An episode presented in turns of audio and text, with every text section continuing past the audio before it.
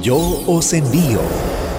Hola, hola mis amigos. Así llegamos al día 36 de nuestro seminario de enriquecimiento misionero. Apolos, enviado como colaborador en el cumplimiento de la misión. Hechos capítulo 18, verso 24. Llegó entonces a Éfeso un judío llamado Apolos, natural de Alejandría, varón elocuente, poderoso en las escrituras. Apolos era un cristiano de la ciudad egipcia de Alejandría, la segunda ciudad más importante del imperio romano en aquellos tiempos. Conoció el Evangelio y fue bautizado por la predicación de Juan el Bautista, como muchos otros, y eso era lo que enseñaba con pasión en donde él se encontraba. La Biblia se refiere a Apolos como un varón elocuente y poderoso en las escrituras, y siendo de espíritu fervoroso, hablaba y enseñaba diligentemente lo concerniente al Señor, aunque solamente conocía el bautismo de Juan.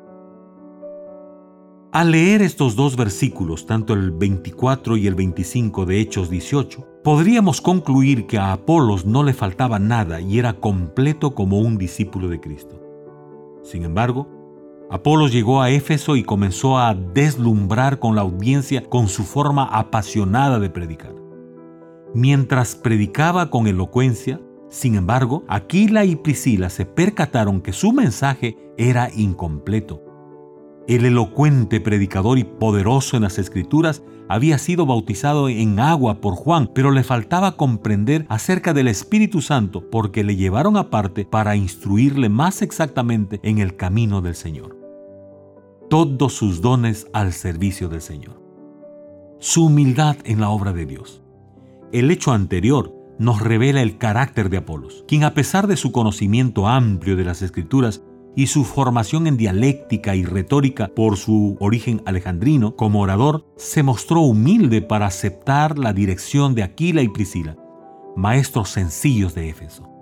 Otro momento en que se demuestra su humildad se dio en Corinto, donde se había hecho famoso como orador a tal punto de ser exaltado al nivel de Pedro y Pablo por los hermanos de Corinto. De modo que, por eso, en una siguiente oportunidad, Apolo se negaría a ir a esa iglesia hasta que cambiaran de actitud. ¿Te imaginas ser considerado al nivel de Pedro y Pablo? Solo Apolos. Sin embargo, él era un colaborador en la causa de Cristo. En 1 Corintios capítulo 3, versos 6 al 9 dice, Yo planté, Apolos regó, pero el crecimiento lo ha dado Dios, porque nosotros somos colaboradores de Dios y vosotros sois labranza de Dios, edificio de Dios. Mis amigos, somos instrumentos solamente en las manos de Dios. Nadie es más y nadie es menos en la viña del Señor. Cada uno cumple un papel importante. Dios ha puesto en la iglesia como ayudadores señalados hombres de diversos talentos para que por la sabiduría combinada de muchos pueda cumplirse la voluntad del Espíritu Santo.